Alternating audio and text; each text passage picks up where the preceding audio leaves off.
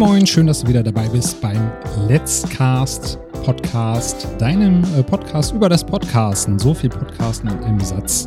Ich bin heute wieder nicht alleine, sondern habe zwei wunderbare Gäste bei mir. Einmal den Alexander Sobolla, der ist IT-Consultant, gerade im Bankwesen unterwegs, tagsüber.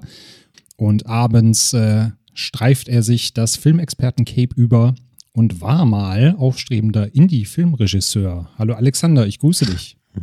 Hallo, hallo. Und dann habe ich noch äh, den René Hoffmann in der Leitung. Der René ist Film- und Video-Editor und hat außerdem gerade einen wuchtigen äh, Producer-Titel, den er gleich gerne selber nochmal erklären darf. Hallo René, auch schön, dass du da bist. Hallo, grüß dich. Und zusammen bildet ihr äh, das Duo Abspanngucker, ein Filmpodcast, über den wir heute so ein bisschen reden möchten. Es geht aber natürlich äh, nicht nur um das Podcasten an sich, sondern auch ein bisschen um äh, die Organisation und Produktion dahinter. Aber ich würde sagen, weil wir ja schon so ein bisschen zu fortgeschrittener Stunde aufnehmen, steigen wir doch mal seicht ein. Was ist denn so der letzte Film, den ihr geschaut habt? Oh, der letzte Film, den wir geschaut haben. Ähm, also sagen wir mal, der letzte Film, den wir besprochen haben, der uns beide wirklich, wirklich gefallen hat, ist Red Post on Asher Street. Das ist ein japanischer Film von Shion Sono. Übers Filme machen. Oh, also quasi wie wir den Podcast übers Podcasten haben, einen Film übers Filme machen. Genau.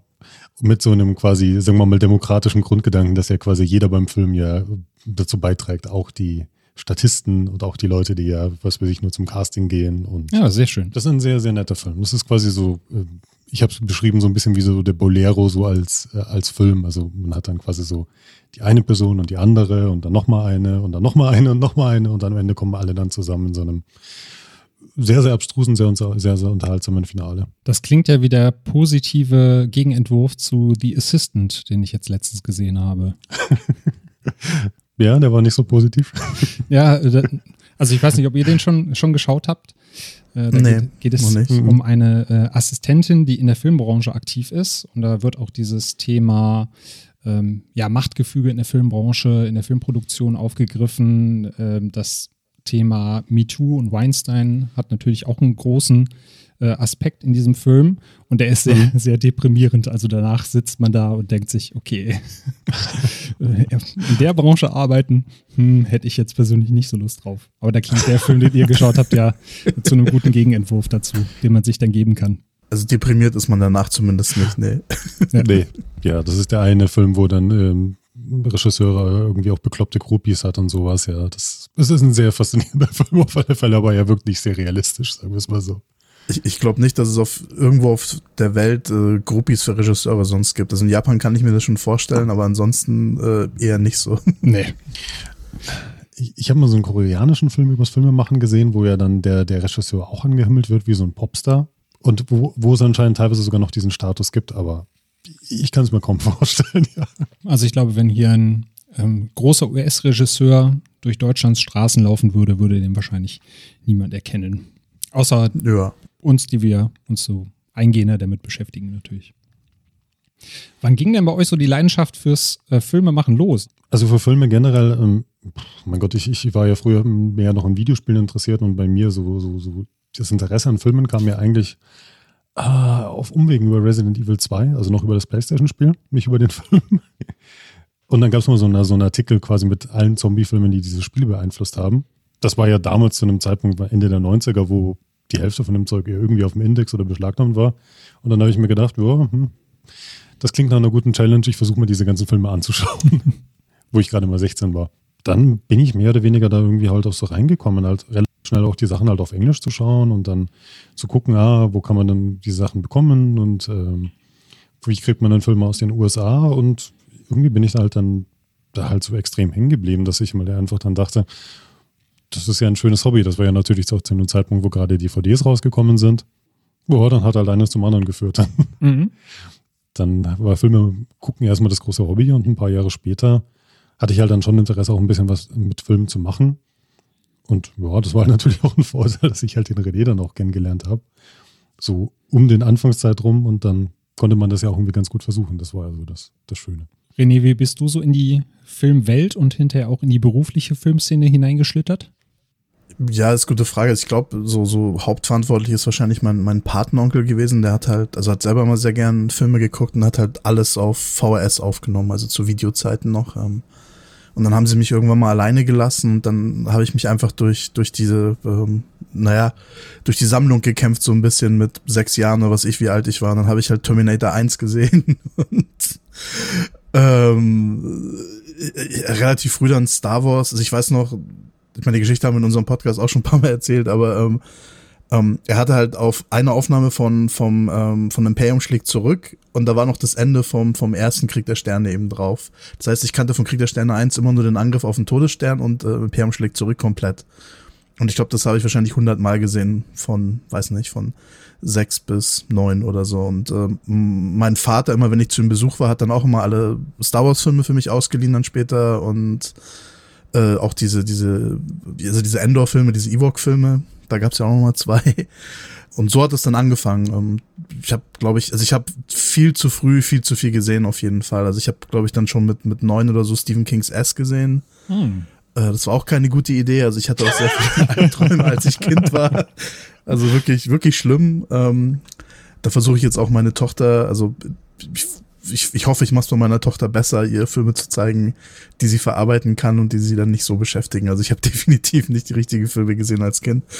Aber ja, also ich habe eigentlich schon immer Filme geguckt, so weil ich eigentlich zurückdenken kann, ziemlich früh und war immer fasziniert eher, wie, wie Filme halt auch entstehen. Also gar nicht so äh, jetzt irgendwie auf Schauspieler so, sondern eher, okay, aber wie warum funktioniert das jetzt? Also warum zum Beispiel die Übergänge, also ich habe Star Wars so oft gesehen, dass ich halt irgendwann wusste, wann der Übergang von dem einen in den anderen Schnitt einfach kommt. Also vor allem zum Beispiel an, also in die Schlacht um Endor da im, im dritten Teil. Ähm, da kann ich halt jetzt immer noch jeden Beat einfach auswendig, weil ich genau weiß, wann der Schnitt kommt und wann der, der Musik-Cue quasi stattfindet. Und äh, so habe ich mich dann immer für, für Schnitt interessiert schon ich glaube, so richtig das mit Schnitt angefangen hat dann, als, als Audiokommentare halt auch auf den DVDs dann mit drauf waren. Und ich dann das erste Mal einen Audiokommentar von dem Cutter gehört habe und halt sich mir dann so eine neue Welt einfach eröffnet hat. Also der Cutter war Steve Marioni, der hat den, den Film Go geschnitten und ist immer noch einer meiner Lieblingsfilme ich fand zum Beispiel auch Braveheart vom Schnitt ganz faszinierend, weil ich dann, gelernt habe, dass wenn man einen Frame rausschneidet, äh, wenn quasi jemand mit dem Schwert auf wen einschlägt, also beim, beim Moment des, des, des, des Impacts, des, des Auftreffens, musst du einen Frame rausschneiden, dann wirkt's halt brutaler und so Sachen. Also dann diese, diese Schnitttricks einfach, das hat mich dann schon immer fasziniert. Und dann habe ich lange probiert und irgendwann bin ich dann Editor oder auch Cutter geworden, hab's dann irgendwie geschafft. Jetzt hast du ja eben schon gesagt, Alexander, dein Erweckungsmoment sozusagen war auch so ein bisschen, als du René kennengelernt hast. Wie habt ihr euch denn äh, damals kennengelernt und seid dann quasi in Freundschaft zueinander gefunden? Ja, wir haben uns ja tatsächlich bei einem Kinobesuch kennengelernt über andere Freunde beim großartigen, großartigen, großartigen Film Wild Wild West. Oh. das Lustige ist doch, dass wir eigentlich auf derselben Schule waren, so halb, aber nie mhm. in derselben Klasse und nur einen gemeinsamen Freund hatten, der, sagen wir mal, durchgefallen ist und dadurch mit jedem von uns mal in der Klasse war. Und darüber hat sich es dann ergeben. genau, aber wir haben uns erst mit 17, 17, 18 dann kennengelernt. Also ich war 17, du warst 18. Ja. Ah, ich ich glaube, ich war auch noch 17. Aber ja, mh. ja, das war 99 und dann hatten wir quasi unser erstes Mandate und dann haben wir auf dem Fantasy-Film The, äh, The Boondock Saints gesehen. Also der ja. auf Deutsch der blutige Pfad Gottes heißt. Hm, ja. Ich glaube auch nur, weil ein gemeinsamer Freund von mir, der hat dann absagen müssen kurzfristig und dann habe ich dann dich gefragt. haben wir nicht nach Wild Wild Western uns auch schon ganz lange unterhalten oder sind zusammen zu U-Bahn gegangen oder war es nach Bundock ja, Saints? Das haben noch mal eine Stunde genau. gequatscht oder, oder zwei über Filme und wir haben irgendwie schon gemerkt, dass wir uns auf einem anderen Level über Filme unterhalten können als ähm, ja, mit anderen Leuten. Wo, wobei ich einen Alex geschockt habe, weil ich gemeint habe, dass mir die geschnittene Fassung von Bullet in the Head dem John Woo-Film besser gefällt als die ungeschnittene. Ja, das ist ja nicht nur Hass, das, das, das, das empfinde ich, das empfinde ich immer noch so. Das schwebt immer noch wie ein Damoklesschwert über eure Freundschaft. Ja. Genau. Zu einem wichtigen Part eurer gemeinsamen auch Filmfreundschaft äh, kommen wir dann später noch, aber das Ganze fruchtete dann ja irgendwann in den Podcast Abspanngucker. Mhm. Wie genau ist denn die Idee dazu entstanden, dass ihr gesagt habt, es braucht jetzt unbedingt einen Podcast, wo wir zwei über Filme quatschen? Wir haben fünf Jahre in der WG gewohnt und was wir ganz, ganz viel auch hatten, war, ja, welchen Film schauen wir denn an? Und dann fängt man an, über Filme zu quatschen und zwei Stunden später hat man immer noch keinen Film angeschaut, aber hat sich über Filme unterhalten, so in der Art. Und dann irgendwann um elf in der Nacht hat man den Film dann endlich mal angeschaut, ja. Und das hatten wir sehr, sehr oft. Und irgend, genau, dann ist der René ausgezogen. René, du hast ja auch schon mal gemeint, ein paar Jahre vorher, so 2010 oder so, ob man das nicht machen kann und weiß nicht, haben wir den Arsch halt dann nicht hochbekommen. Auch nachdem du ausgezogen bist, hat es ja auch noch mal so ein bisschen gedauert ähm, so, so ein bisschen so, so ein Knackpunkt war, also wir hatten das dann im so Hinterkopf gehabt, locker mal fünf Jahre lang oder so. Und ein anderer Freund von uns, den wir auch ähm, kennen übers Filme machen und der mit dem René auch immer noch ganz viel macht und so, der Christian Genzel, der hat einen anderen Podcast Anfang 2016 gestartet. Und das war dann so ein bisschen so ein Auslöser wie, ah, okay, wenn der Christian jetzt einen Podcast macht, dann müssten wir jetzt auch fast machen. ja. Also der andere Podcast ist der Lichtspielplatz und den gibt es ja auch immer noch und die machen auch sehr, sehr schöne Sachen. Ähm, aber wir haben dann kurz danach gedacht, so, ja gut, dann machen wir es doch halt jetzt. Da drängt sich mir natürlich die Frage auf, warum ein Podcast und warum nicht, wie jetzt der eine oder andere vielleicht sagen würde, was näherliegendes wie zum Beispiel ein YouTube-Kanal zu dem Thema. Ich glaube, das eine ist, dass wir beide nicht unbedingt so Bock haben, vor der Kamera zu stehen. Und wir hören halt sehr gern Podcasts. Ich habe René vom boah, wann war das so 2007 rum oder so, habe ich dich angefixt, oder? Podcast zu hören. Ich, du hast mir irgendeinen empfohlen, der hat mir, glaube ich, nicht gefallen, aber dann war ich halt in der Welt drin und dann habe ich, äh, mhm. ich glaube, Hollywood Saloon war das, oder? Das war so der erste Podcast, den ich gefunden habe, der, den ich echt großartig fand. Und ja. äh, dann war es um mich geschehen und seitdem äh, sind, die, sind die Kopfhörer nicht mehr aus meinem Ohr zu denken, zu, also in jeder freien Sekunde. ja. Aber nee, aber wir haben wirklich früh angefangen, einen Podcast zu hören. Also, ja, so 2007 rum, 2008 rum von daher war das immer so ein Medium, das wir beide halt einfach echt faszinierend fanden und was wir, was wir potenziell wirklich interessant fanden.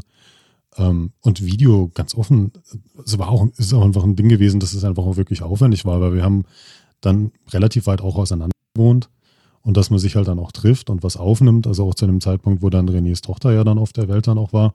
Da war das halt natürlich wesentlich praktischer, jetzt einfach auch remote, einfach dann sich quasi zu treffen und einfach miteinander aufzunehmen. Ähm, einfach weil es uns ja auch mehr ums Gespräch geht, als ja, dass die Leute irgendwie uns sehen, wie wir auf der Couch sitzen und dann auch nur reden. Und ich glaube, wenn ich, wenn ich eben was mit, mit YouTube machen wollen würde, hätte ich da so einen ähm, so mal Qualitätsanspruch, dass es so in unfassbar viel Arbeit ausarten würde, dass ich damit nie, dass es niemals eine Folge geben würde, wahrscheinlich einfach, weil ja. das, das, würde mich sonst nerven. Also wenn ich dann, wenn ich da was machen wollen würde, dann soll es halt auch gut sein. Und ich könnte da jetzt nicht mich einfach nur hinstellen und in die Kamera reden. Das, also das bin ich nicht, sondern es gibt ja auch so ganz tolle Essays auf YouTube, also richtig, wo ich dann sage, die sind besser als eine Kinodoku, teilweise gemacht schon auf YouTube, da gibt es ja wirklich tolle Sachen. Hm. Und das wäre dann auch mein Anspruch, aber die Zeit ha habe ich nicht oder haben auch wir nicht. Und hm. deswegen, au außerdem, wie gesagt, ich finde Podcast, ich finde halt das Schöne, dass du es einfach immer nebenbei hören kannst oder halt, also einfach dieses, dass, dass du dich halt nur auf die Stimme konzentrieren kannst. Alex, kennst du noch den Langemann, diesen, diesen Radiomoderator? Ja, Wo ja. war der? Mhm. Bei, bei Energy oder Charivari, ich weiß nicht mehr. Ähm, und ich habe den früher immer gehört und dann irgendwann hatte er auf, auf TV München, auf dem lokalen Sender bei uns, äh, eine, eine TV-Sendung. Und dann siehst du den Typen das erste Mal und ich konnte ihm nie wieder zuhören, weil es ging nicht. Also du konntest ihn nicht ernst nehmen. Es hat nicht funktioniert. Also es war nicht meine Vorstellung. Also ich finde, ähm, ich finde, man braucht nicht immer das Gesicht dazu. Aber es gibt ja auch viele YouTube-Kanäle, wo du ja die Leute gar nicht siehst. Also gibt es ja auch. Ist jetzt nicht so, dass du immer die Leute siehst. Ja, aber ich kann es auch nachvollziehen, weil bei mir ist es ähnlich. Ich habe auch schon öfters mal drüber nachgedacht, mehr Videos zu machen. Aber wenn ich einen Tag habe, wo ich sage, boah, ich weiß nicht, ich fühle mich heute nicht vor, vor eine Kamera zu treten oder Tag mit den Kids war anstrengend und ich sehe aus wie Hulle, gerade im Homeoffice, da kann man sich einfach mit einem Podcast-Mikro irgendwo auf die Couch fläzen und eine Folge aufnehmen, statt sich dann noch rauszuputzen ja. und sich vor eine Kamera zu zerren. Ja. Und das ist halt wirklich ein richtiger Unterschied. Also wenn du dann nochmal irgendwie, du musst ja dann im Studio irgendwie einen Hintergrund haben, der, der irgendwie einigermaßen passt. Du musst das ausleuchten, du musst dich selbst herrichten. Äh, ist, das ist wirklich nicht ohne ich wüsste nicht, wo ich die Zeit hernehme. Das ist leider nicht machbar. Das ist das Schöne am Podcasten. Genau, das ist das Schöne am Podcasten. Deswegen seid ihr uns nicht nur beschert worden, sondern auch erhalten geblieben. Das ist dann ja das Schöne an der Sache. Und es geht ja auch der, der Trend immer mehr dahin. Also Netflix wird ja demnächst auch das reine Audio-Abspielen von Serien und Filmen erlauben, damit sich die Leute dann ihre Lieblingsserie einfach nur per Audio anhören können. ich weiß nicht, ob ich das machen würde. Für mich wäre es nichts, aber es ist tatsächlich wohl ein Feature, was oft angefragt wurde und was jetzt auch in die Tat umgesetzt wird. sollen wir mal anfangen, Audiokommentare zu veröffentlichen und dass man die dann hören kann direkt. das fände ich sinnvoll. Das wäre zum Beispiel was, ja. Weil viele, viele ähm, Audiokommentare höre ich mir tatsächlich dann eher nicht an, weil ich dann sage, na, ich habe den Film jetzt gesehen. Ich habe jetzt nicht unbedingt die Zeit, den nochmal komplett zu gucken mit Audiokommentar. Aber so ein reiner Audiokommentar zum, als Podcast oder so, das wäre doch optimal. Perfekt. Ja, wir haben uns ja das angewöhnt, teilweise, dass wir Audiokommentare ja nochmal einfach dann aufnehmen und das dann, dass wir quasi die dann als Podcast dann hören. Ah, auch nicht schlecht. Ja, weil ich es auch nicht schaffe, mir den Film nochmal anzuschauen, aber ich, ich, ich ziehe mir halt dann das Audio und höre es mir dann wirklich einfach im, im Podcatcher an. Ja, selten sind die Audiokommentare jetzt so szenenspezifisch. Also es kommt immer drauf an, aber das geht schon. Und ja. wenn es szenenspezifisch ist, beschreiben sie es ja eh. Ja, wie William Friedkin oder so. der dir den Film nacherzählt. Ja, das Grauenhafte Audiokommentare aller Zeiten mit von Exorzist und so, oh Gott. Ja, es ist quasi so, ah, da ist Toni, der macht jetzt gerade eine Tür auf, jetzt geht er in den Raum rein. Jetzt setzt sich Toni hin. Toni sieht traurig Jetzt erschreckt aus. er sich. Ja. Ja, das ist das, was Netflix jetzt veröffentlicht will, ja. Nein. Wir sind gespannt. Es soll tatsächlich auch möglich sein, äh, die Audiogeschwindigkeit dann zu verändern. Also man kann sich dann die Lieblingsserie nicht nur in der Audiospur anhören, sondern auch dann in doppelter Geschwindigkeit. Ah, also super. Mal kann schauen. Ich, kann ich sie dann in, in, Spanisch hören, so in Viertel, in Viertel der Geschwindigkeit oder so, wenn ich das möchte. ja, oder so, genau. Äh, Ir irgendwann braucht man sie gar nicht mehr filmen, sondern sind wir wieder beim Radio. Wir entwickeln uns einfach zurück dann. Also wir hören dann einfach mhm. nur noch Radiosachen. Und dann kommt der neue ähm, Außenwelts, genau. Mhm. Den hatte ich direkt auch im Kopf, als du jetzt, äh, ja. als du gerade gesagt hast, es geht ja wieder in die Richtung, ja. Mhm. Jetzt habt ihr wahrscheinlich hunderte, wenn nicht eher tausende Filme schon gesehen. Äh, wie sucht ihr denn die Filme aus, die ihr besprecht? Ja, da sind wir so ein bisschen, ein bisschen ähm, komisch. Also wir, wir nehmen uns ja immer mal vor, dass wir mal so vielleicht so eine Liste vielleicht mal machen. So, ja, was besprechen wir in dem Jahr? Äh, wir hatten mal eine Liste, ja, also ähm, ich, ich sage so vorab, wir haben ja auch dieses Jahr mehr, mehr vor, Lieblingsfilme zu besprechen. Das wäre vielleicht auch ganz gut, um mal so ein paar Sachen aufzulisten, so nach dem Motto, was magst du besprechen, René, was mag ich besprechen? Aber wir lassen uns teilweise auch sehr treiben. Also es gibt ja auch mal so, so, so, so Themenmonate. Ähm, Im Januar werden japanische Filme besprochen und im, im, Oktober werden Horrorfilme zu besprochen zum Beispiel.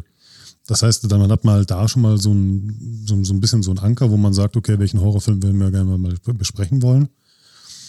Klar, es ist teilweise auch einfach Neuerscheinungen, die, die natürlich kommen, die man besprechen wollen, äh, besprechen möchte. Ähm, und manchmal ist es je nach Lust und Laune, also dass man vielleicht gerade wieder was gesehen hat und mal drüber sprechen wollte. Ähm, manchmal ist es auch Hörerfeedback, dass dann Leute sagen, ja, das und das wäre doch ganz interessant. Ja, bestimmte Sachen ergeben sich halt auch, wie, weil ich mal gemeint habe, lass uns doch mal über eine Serie sprechen und dann haben wir angefangen, über Westworld Podcasts zu machen und da war so eher der Hintergedanke, dass wir, das war noch relativ am Anfang unserer Podcast-Zeit, als die erste Staffel von Westworld rauskam. Und ähm, wir noch nicht so in so einem, wie sagt man, in so einem Rhythmus einfach drin waren, ähm, wie man Sachen veröffentlicht. Mhm. Also, dass wir manchmal dann drei Monate nichts rauskamen oder so. habe ich gesagt, jetzt, jetzt lass uns mal schauen, ob wir es hinkriegen, jede Woche einen Podcast zu veröffentlichen, der so eine Stunde dauert. Also, das, um, um, uns das zu beweisen. Und ähm, das hat uns auch sehr geholfen, da dann irgendwie effektiver zu werden. Ähm, auch mir, wie ich die Folgen schneide und so. Also, es war, war, war, war sehr, sehr gut und seitdem sind wir natürlich dann der West, auch Westworld Gucker Podcast, äh, nehmen wir auch alle Staffeln mit, auch wenn uns die Serie jetzt vielleicht nicht mehr so gefällt und dann, aber es machen wir halt jetzt noch fertig, bis es dann aus ist. Äh, und so Sachen ergeben sich halt dann einfach. Ähm, oder ich wollte unbedingt, ich habe gesagt, irgendwann relativ am Anfang, ich will alle Filme von Brian De Palma besprechen und da sind wir jetzt schon seit drei, vier Jahren dran. Und sind immer noch nicht durch. Aber ist natürlich auch ein Ding, was wir immer haben. Also es geht auch weiter. Wir kommen langsam ist, ist Ende im 16, nur noch 15 Filme oder so. Na dann. Kann man sich ja noch ein bisschen auf ein bisschen Output freuen. Ja, und wir machen das halt chronologisch. Das heißt, wir sind jetzt so, so langsam beim Ende der 80er angelangt. Das, also wenn man, wenn man es halt so macht und sich dann so ein bisschen auch festlegt, das ist ja auch was Schönes, ja. Ähm, dann, dann kommt halt dann der nächste Regisseur oder die nächste Regisseurin, die wir dann besprechen. Du hattest ja jetzt eben gesagt, René, ihr wart am Anfang da so ein bisschen unstrukturiert und habt dann irgendwann den Flow gefunden. Gibt es da bestimmte Tools oder Techniken, die ihr da nutzt, um äh, die, die Folgen oder so einen Redaktionsplan für euch zu strukturieren? Ähm, also wir haben, wir haben halt einen, wie nennt man das, ein Sheet einfach, ein Podcast-Sheet, wo wir unsere Struktur auch drin haben. Also wir haben ja irgendwann dann noch angefangen, ich weiß nicht mehr was, ich glaube es war bei welche Folge haben wir das erste Mal Speedsheet gemacht? Alex, das war. Uh, don't Breathe. Don't Breathe, genau. Und das hat uns auch sehr geholfen, einfach da Struktur reinzubringen. Also Speedsheet ist einfach so Dreiaktstruktur noch in 15 Beats, wie ist ein Film aufgebaut. Um, und uns hat es geholfen, wenn wir einen Film immer danach durchgehen, dass wir eben nicht mehr, sagen wir mal, dass es nicht so eskaliert, wie lange unsere Podcasts werden. Also du hattest am Anfang, als wir angefangen haben, Podcasts zu machen, ging es halt schon so, ja, so, was haben wir jetzt noch zu sagen? Oder äh, wir kommen halt von dem einen immer zum, zum nächsten und es hört halt eigentlich nicht auf. Aber wir hatten eigentlich, und, und einfach durch diese Struktur haben wir quasi eine Liste, an der wir uns abarbeiten können. Und wenn wir durch sind, sind wir durch, dann ist der Film auch aus. Mhm. Und das hat äh, uns sehr, sehr geholfen. Das heißt nicht, dass wir nicht trotzdem sehr lange Folgen mhm. haben. Also es kann dann schon mal drei, vier Stunden trotzdem dauern, aber meistens sind es jetzt einfach so zwei Stunden und es ist wirklich eine ganz klare Struktur. Also wir haben fast immer jetzt Filmlänge normalerweise. Ich glaube, ich habe einmal einen Sheet dann festgelegt, dann auch. Ähm, da, da haben wir Get Out besprochen und kurz davor habe ich ja, glaube ich, dieses Sheet präsentiert. Und wir machen eigentlich die Folgen immer noch genauso. Also, dass wir dann halt wirklich sagen, okay, quasi Intro und dann ähm, gibt es dann noch mal ein paar Danksagungen und dann hat man halt wirklich dann einen Punkt, wo man dann sagt, okay, wir machen erst Cast und wir machen dann erst Crew und dann machen wir noch ein bisschen Trivia und dann haben wir nochmal so so eine allgemeine Vorbesprechung, sagen wir mal, das ist dann eher so die klassischere Filmkritik in Anführungszeichen. Und dann steht auch wirklich das Beatsheet drin und wir schreiben diese Beats dann raus. Bei diesem Beatsheet muss man natürlich sagen, also das ist von, von Blake Snyder das Beatsheet, das war ja so ein, so ein Drehbuchautoren-Guru. Das ist natürlich auch ein bisschen streitbar, wie was dann immer passt, aber also gerade bei amerikanischen und Mainstream-Filmen findet man eigentlich immer irgendwas, wo man sich dann schön durchhangeln kann bei einem Film. Mhm. Ja, uns ist, es ist eigentlich echt eigentlich nur für uns die Krücke, die uns hilft, da einfach durchzukommen, strukturierter. Also uns ist, ich glaube, das Beatsheet an sich ist uns gar nicht so wichtig, oder? Eigentlich. Das ist mehr so, wir machen das jetzt so und schauen, was finden wir da und dann kommst du halt immer auf die Szenen, die du vielleicht sonst vergessen hättest. Also oft hast du ja so, dass du dann am Ende vom Podcast angelangt bist und denkst, ach, jetzt haben wir gar nicht darüber geredet. Das passiert dadurch sehr selten. Also ich habe selten dieses Gefühl. Das hatte ich aber früher schon öfter, bevor mhm. wir das gemacht haben. Ich, ich glaube, du gehst halt ein bisschen analytischer erstmal ran. Also wenn du halt überlegen musst, okay, was ist jetzt zum Beispiel so der Auslöser der Geschichte? Was ist das? Ähm, es gibt zum Beispiel einen Punkt, Theme Stated. Das heißt, man muss halt überlegen, okay, was ist das Thematische am Film? Oder was ist dann so quasi so, so der Midpoint, also wo sich nochmal alles dann nochmal richtig dann ändert sozusagen. Und wenn man halt nach diesen Sachen halt einfach schon mal rangeht und sich das überlegt, hat man halt schon mal gleich so einen analytischen Standpunkt, um das anzuschauen. Also das ist ja dann quasi wie so ein, wie so ein, so ein Stethoskop, um den Film sozusagen so ein bisschen abzuchecken. Ja. Und das, das, das hilft halt ungemein. Und weil dieses Beatsheet, also normalerweise ist es ja immer so quasi dann auch der charakterliche Wandel einer Person oder halt so, so quasi wie man halt dann dann halt auch noch durchgeführt wird, quasi emotional durch einen Film. Und wenn man da so, so ein bisschen sich dann dranhangelt, findet man halt ganz andere Punkte. Also wenn man nur sagt, wow, ja, das war jetzt ganz geil und das war jetzt ganz geil und das fand ich jetzt nicht so geil. Ich wollte sagen, man kommt automatisch in einen anderen Modus, ja. ja. Also es kommt ein etwas analytischer Modus rein, automatisch. Und das ist das Schöne. Nee, was auch noch ganz wichtig war, ist, ähm, ist immer dieses, damit haben ja fast alle Filmpodcasts Probleme, ist, ähm, den Inhalt des Films zu erzählen oder halt eine Zusammenfassung, Inhalt Zusammenfassung. Ähm, und da haben wir uns, wie jeder andere Podcast, auch am Anfang unglaublich immer verzettelt. weil du einfach dann irgendwann den Film komplett nacherzählst oder es geht ewig und irgendwann haben wir uns halt auch darauf geeinigt, dass wir nicht, was, was machen wir, wir haben eigentlich selten mehr als zwei, drei Sätze, oder? Also wir machen das kurz und knackig und wir lesen das auch ab und wir machen das nicht mehr irgendwie spontan und versuchen uns irgendwie jetzt dran zu erinnern, wie wollen wir es erzählen, sondern wir schreiben das davor auf, lesen es vor und dann ist gut. Ja, es ist für mich auch wirklich der schlimmste Horror, wenn ich andere Podcasts höre und sie dann fünf, sechs Minuten dann irgendwie dann immer noch irgendwie dann mir sagen, was in diesem Film passiert. Ähm, ich finde Inhaltsangaben unglaublich langweilig. Das heißt, drei, vier Sätze und in dem Zeitpunkt, also in drei, vier, maximal fünf Sätzen sollte man einen Film zusammengefasst haben. Das ist auch mal eine schöne Übung. Aber das ist ja quasi auch immer was von quasi Drehbuchautoren gefragt. Also so, so ein Skill von Drehbuchautoren, dass man halt auch einen, einen Film wirklich pitchen kann, ja, genau. Also diesen, diesen Elevator-Pitch, dass man das dann sozusagen hat mit, in meinem Film geht es darum, ja, und dass man das halt auch wirklich auf den Punkt bringt. Das ist eine schöne Übung, ja. Das fand ich, habt ihr auch sehr schön gemacht, als ihr The American President besprochen habt, mit der Zusammenfassung, ein Mann versucht, Blumen für eine Frau zu kaufen und scheitert kläglich daran. Das fand ich eine sehr schöne, sehr schöne Zusammenfassung. Und auch mal was ja. anderes und, äh, und spannender, als dann die halbe Geschichte nacherzählt zu bekommen. Äh, das eine ist ja quasi das, was man oft nach Kinobesuchen mit Kumpels hat, ne? dass man einfach wahllos über irgendwelche Szenen redet, die man cool fand und der eine wirft das ein, der andere wirft das ein mhm. und am Ende sitzt man zu Hause und es fallen einem noch andere tausend Sachen ein. Von daher finde ich das sehr, sehr spannend, wie ihr das macht. Und gerade auch in der Kombination dieses, ähm, ja, mangels eines deutschen Begriffes, dieses Self-Constrainting, dass man sich dann selber quasi wie so eine wie, wie so eine kleine Grenze setzt, um sich äh, ja selber das Feld so ein bisschen abzustecken, über das man redet, um da, damit das Ganze halt nicht ausufert. Finde ich auf jeden Fall eine sehr, sehr coole Sache, äh, wo man auch schauen kann, für welche Bereiche oder für welche Podcast-Themen man das auch noch nutzen könnte. Im Film hat man natürlich dann den Vorteil, äh, wie, wie eben sagtet, die meisten Mainstream-Filme sind ja recht gleich aufgebaut, aber ich denke mal, auch für andere Podcast-Themen lässt sich sowas gut adaptieren um zu schauen, wie kann ich eine Folge aufbauen, über welche Themen kann ich reden, damit ich nicht äh, vom Hölzchen aufs Stöckchen komme.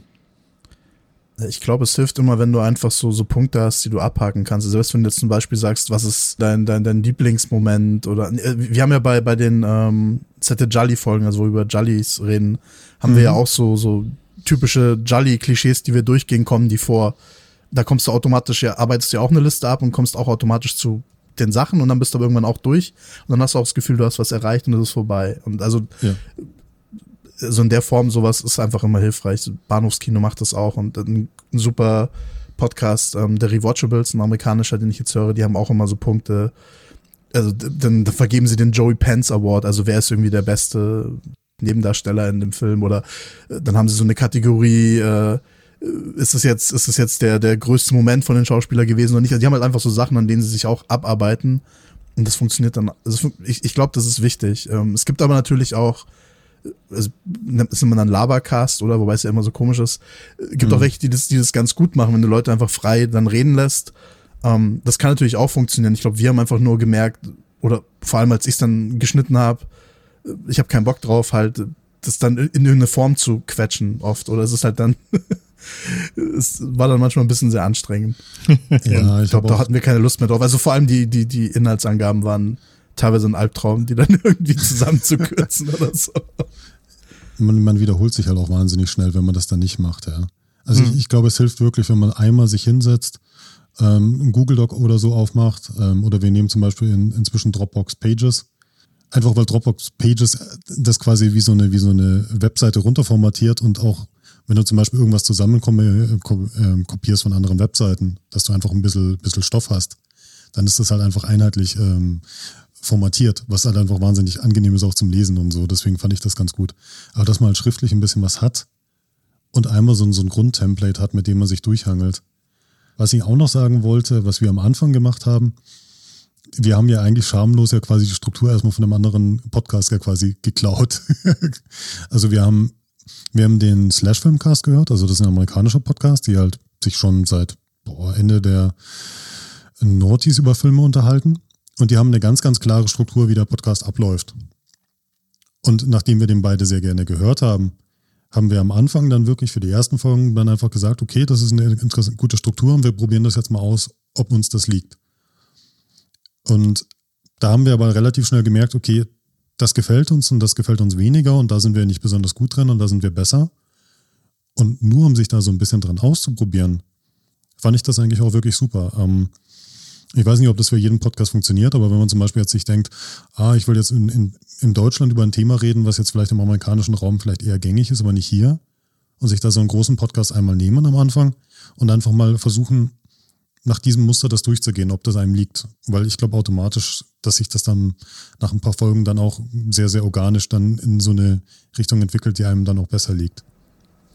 Ne, man findet irgendwann seine Stimme als Podcast, glaube ich. Das ist einfach so.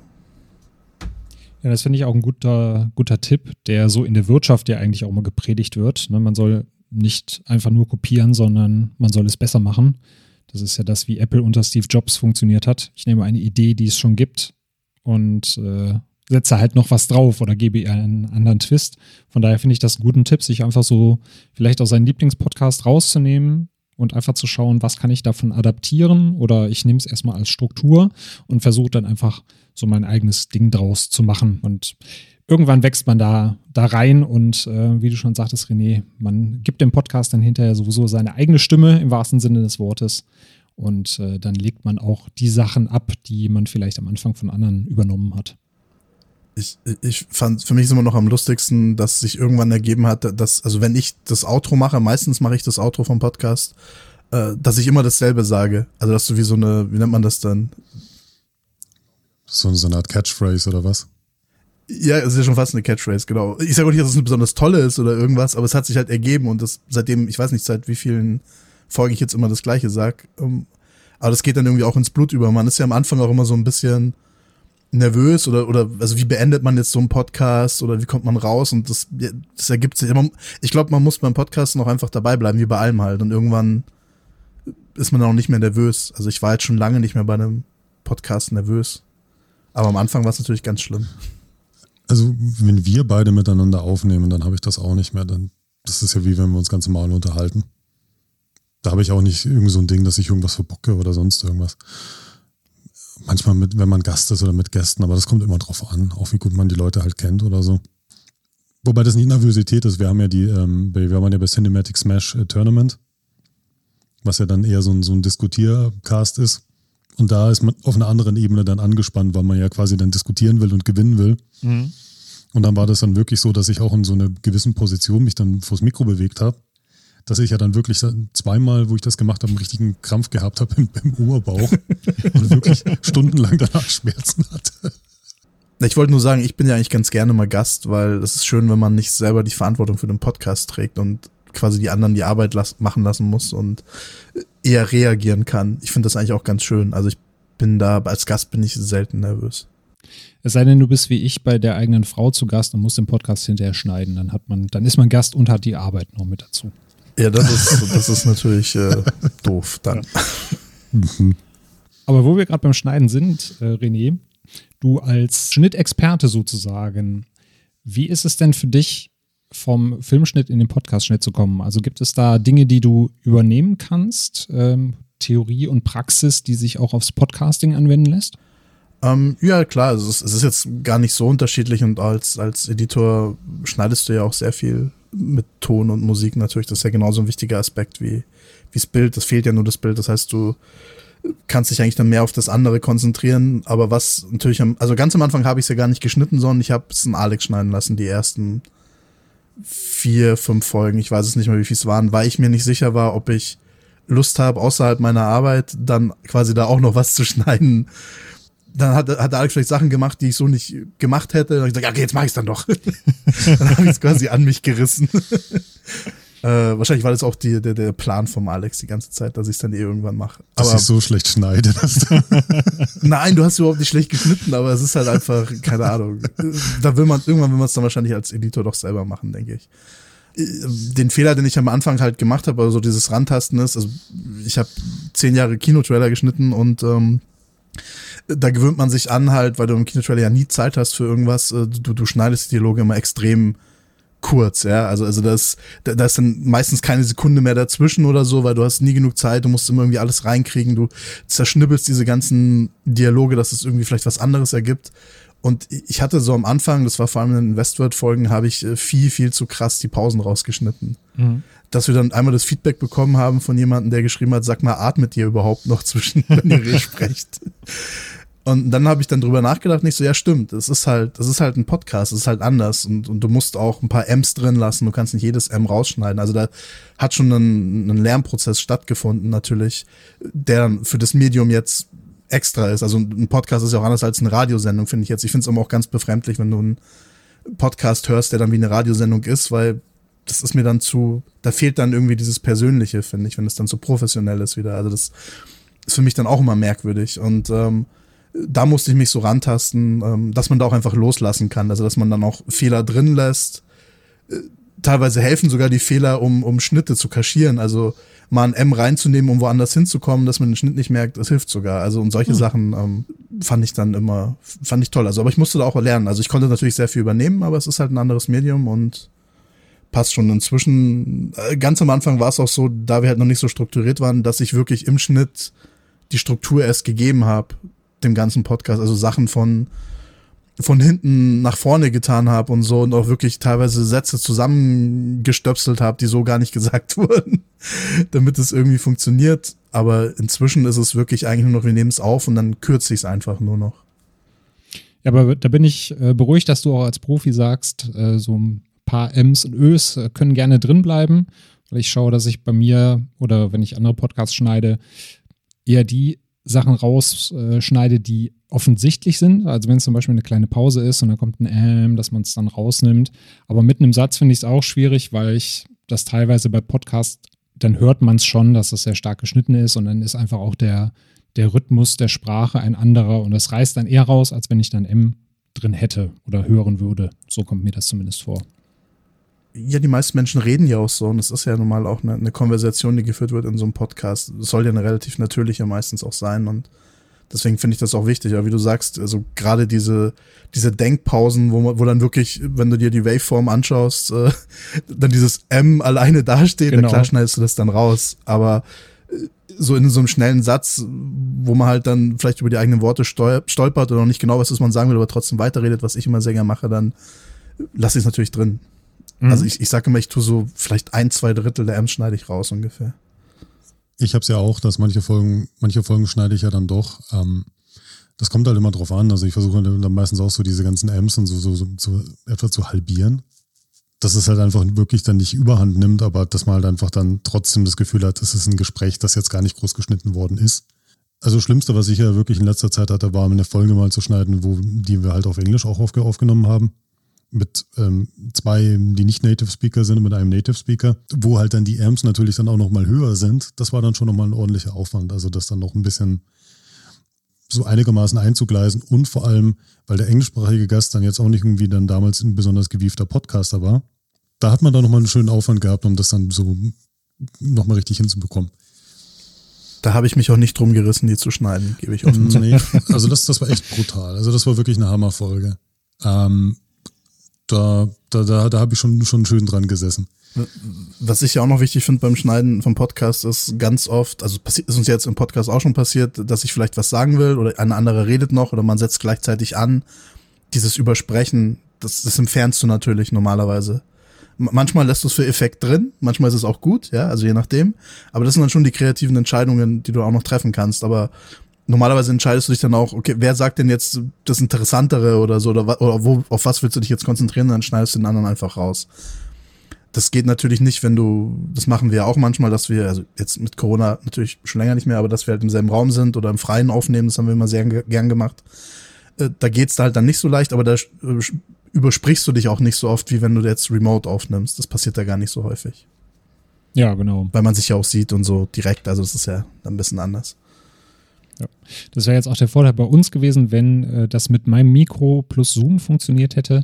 Dann kann man auch vielleicht als Tipp für diejenigen, die auch gerne über Zoom oder andere Kanäle aufnehmen, da kann man sich Handzeichen geben, wenn man was sagen möchte. Dann weiß äh, die andere Person, okay, ich mache jetzt beim Ende des Satzes eine Pause und schiebe nicht noch was hinterher. Und da kann man sich auch so ein bisschen absprechen, um dieses Überreden äh, zu verhindern.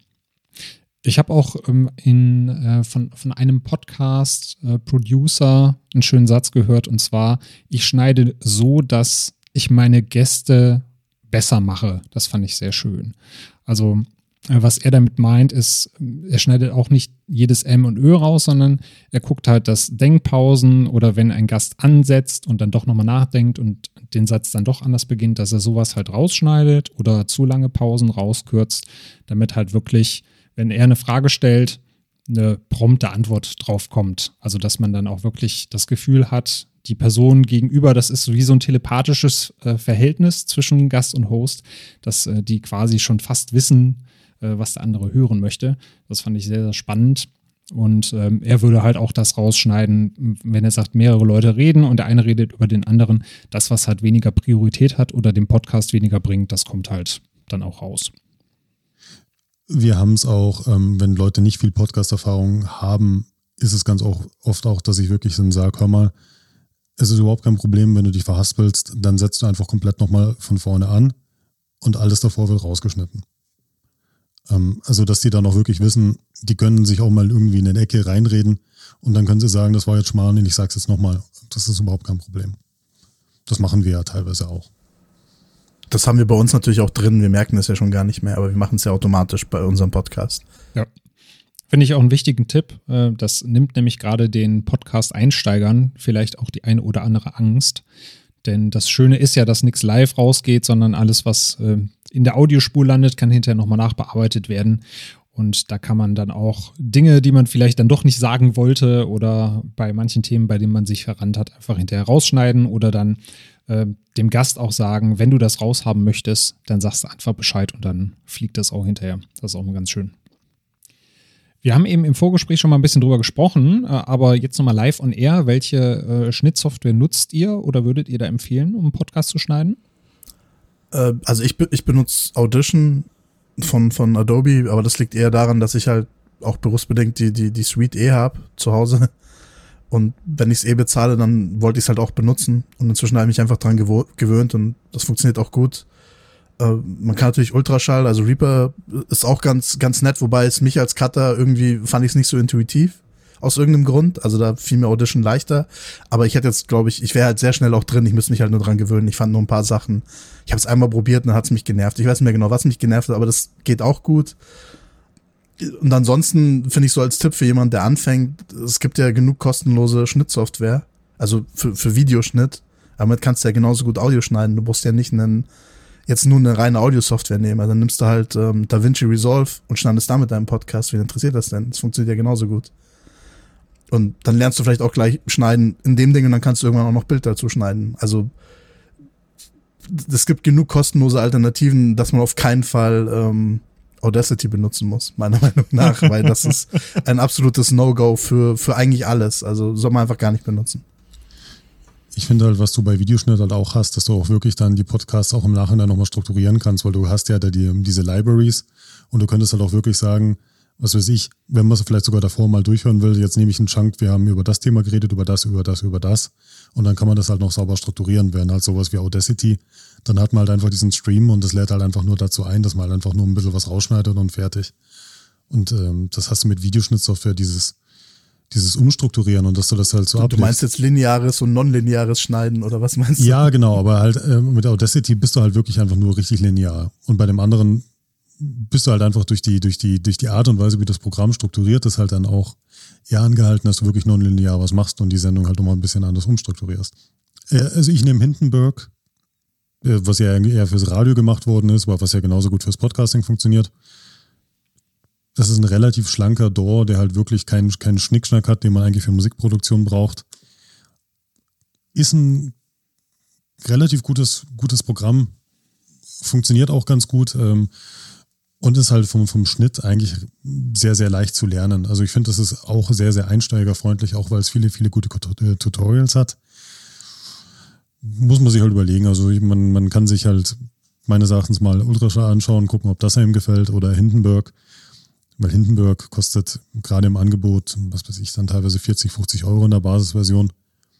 Das, das ist durchaus auch eine schöne Alternative. Ich kann aber nicht genug betonen, wenn man kein Geld hat, trotzdem nicht Audacity verwenden. Dann nehmt der DaVinci, dann nehmt der DaVinci Resolve und ähm, habt das kostenlos und schneidet dann damit. Äh, nimmt die, die Adobe Media Encoder First Version, nimmt, was weiß ich, nimmt alles, es ist egal. es gibt auch eine, die, die Pro Tools, ähm, ist es Pro Tools? Ich glaube, es ist von Pro Tools, gibt es auch eine Version, die inzwischen kostenlos ist. Ja, Pro Tools würde ich allerdings auch niemandem empfehlen, aber ja. okay, aber es, es gibt wirklich viele schöne Software, die nicht viel kostet, aber jetzt eigentlich auch Ultraschall ist ja auch so, dass Reaper nach 60 Tagen sagt, na, magst du es nicht doch kaufen? Und dann sagst du halt, nö, ich kann jetzt nicht. Und dann läuft das Ding ja trotzdem ja, weiter. Das stimmt, ja. Das fand ich auch sehr schön, ähm, als ich den Tipp bekommen habe. Also da, da habe ich mir Reaper schon gekauft. Aber als dann äh, auch jemand im Sendegate-Forum schrieb, naja, ich wollte jetzt eigentlich Ultraschall benutzen, aber meine Reaper-Testversion ist abgelaufen, da kam er auch so, Tipp, einfach auf Cancel drücken und weiter benutzen. Mm. Da ist man vorher auch nicht drauf gekommen. Das ist quasi das äh, WinRAR der äh, Audio-Software sozusagen. Also da steckt ja, glaube ich, auch der, der Entwickler von Winamp, glaube ich, damals hinter. Der hat sowieso Kohle ohne mm. Ende. Deswegen ist Reaper auch relativ günstig. Äh, wird immer mal gemunkelt, dass er vielleicht auch irgendwann sagt, ach komm hier, hauen wir jetzt äh, for free raus. Aber ich glaube, wo er da noch, selbst wenn er noch ein bisschen Kohle damit macht, ist, ist er auch zufrieden. Das muss dann auch nicht so das teuerste sein. Ja. Einen wichtigen Punkt finde ich noch, ähm, Alexander, hast du eben auch im Vorgespräch schon mal gesagt, man hat bei den meisten äh, guten äh, Stücken Software halt non-destruktives Schneiden. Das heißt, man kann an der Audiospur rumschnibbeln und kann dann aber trotzdem zum Beispiel sagen, ah, das Stück war jetzt mir, oh, der Schnitt war mir vielleicht zu kurz oder das Stück ist mir zu kurz, äh, ich ziehe das wieder länger und hat dann quasi trotzdem noch die Audiospur davor und dahinter. Während äh, es bei Audacity so ist, dass wenn man den Schnitt setzt, dann ist es halt weg an der Stelle. Dann ist die Audiodatei dann halt zerschnibbelt und dann kriegt ihr die auch nicht so einfach wieder. Wie, kann das eigentlich überhaupt sein? Wer, wer benutzt das denn? Wie funktioniert, warum? Ich verstehe das nicht. Das macht mich verrückt. Es wird halt, weil es for free ist und, ähm, und lange da ist, wird es halt oft empfohlen. Also es gibt halt viele, die dann sagen, na komm hier, nimm, wenn es kostenlos ist, nimm Audacity. Da muss ich uns ja äh, das auch so ein bisschen ankreiden, weil wir haben es in unserem Einsteiger-Guide auch drin, was ich aber demnächst auch nochmal überarbeiten werde und dann tatsächlich auch nochmal so äh, Videoschnittprogramme dazu zu nehmen. Weil wir hatten jetzt letztens tatsächlich auch einen YouTuber, der jetzt mit seinem Podcast anfängt und der dann sagte, du Daniel, ich nutze Final Cut, um meine Videos zu schneiden. Kann ich damit nicht auch meinen Podcast schneiden? Ja, klar. Exportierst einfach das Audio, fertig. Deswegen auf jeden Fall äh, eine sehr gute Alternative. DaVinci Resolve nutze ich auch für Videos. Gerade dieses also für mich jetzt als Wiedereinsteiger in den Videoschnitt, das Scrobbeln mit dem Trackpad ist einfach eine Wonne. Das geht sehr schön von der Hand. Und von daher kann ich dir da nur zustimmen, René. Wer äh, jetzt nicht unbedingt äh, eine Liebe für Audacity hat, der kann auch gerne zu Videoschnittprogrammen greifen. Zeig mir einen Menschen, der eine Liebe für Audacity hat. das glaubst das willst vor allem nicht, wenn er damit geschnitten hat jemals. Das kannst, brauchst du mir doch nicht mal. das kann ich mir nicht vorstellen. Ich, ich gebe jedem Podcaster, der wirklich meint, an Audacity festzuhalten, einen einen Tipp. Wenn ihr die Aufnahme gemacht habt, dann exportiert erstmal eure Aufnahme als, als FLAC oder als Wave, damit ihr sie irgendwo habt. Weil wir hatten jetzt das zweimal schon erlebt, dass wir einen Podcast mit, mitgemacht haben, dass es Bumm gemacht hat und dann war das Projekt tot und dann war die Aufnahme weg. Mm, ja.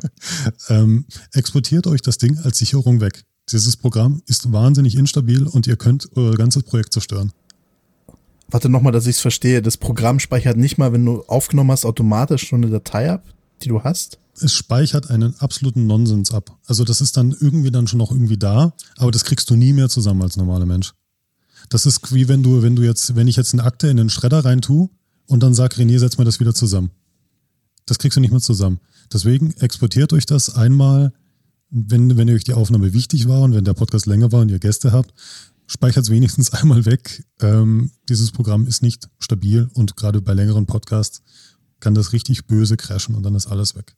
Ich glaube, bei vielen ist es halt auch einfach eher nicht wissen, als dass sie dann un unglaublich auf Audacity schwören. Weil wenn du manchen Leuten dann erzählst, was du mit anderen Programmen halt machen kannst, äh, wie mhm. jetzt zum Beispiel, dass du bei Ultraschall sagen kannst nach der Aufnahme, lösche mir einfach alle Pausen raus. Dass du dann mhm. wirklich automatisch eine Audiospur in tausend kleine Stücke zerlegst und dann einfach gezielt bei Überlagerungen äh, von Gesprächen oder wenn ich so oft, aha, ja genau sage, das einfach per Mausklick rauslöschen kannst. Das spart vielen Leuten schon so viel Zeit, die da hingehen und dann manuellen Bereich markieren und den muten oder rauslöschen oder rausschneiden gerade solche Sachen, äh, so, so Kleinigkeiten oder, äh, weiß nicht, auch Tastaturshortcuts, mit denen du schnell von A nach B springen kannst. Oder es gibt hier bei Ultraschall ja die Möglichkeit, wenn ich an der Stelle bin und habe einen Schnitt gesetzt und drücke die P-Taste, dann setzt er den äh, Zeitmarker automatisch drei Sekunden davor und spielt mir das automatisch ab, dass ich mir direkt den Schnitt anhören kann.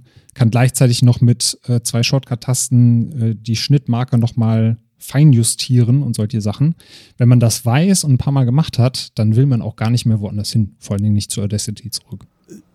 Was wir noch nicht erwähnt haben, ist, dass, also ich schneide die Sachen, aber der Alex mastert sie und veröffentlicht es dann auch und schreibt den, also die, den Text einfach dann zu der Podcast-Folge. Da haben wir uns einfach drauf geeinigt, weil ja Schneiden doch immer eine Weile dauert und das ist, wir, ich weiß nicht, wir sehen das als ungefähre Teilung, glaube ich, an und es passt dann auch so.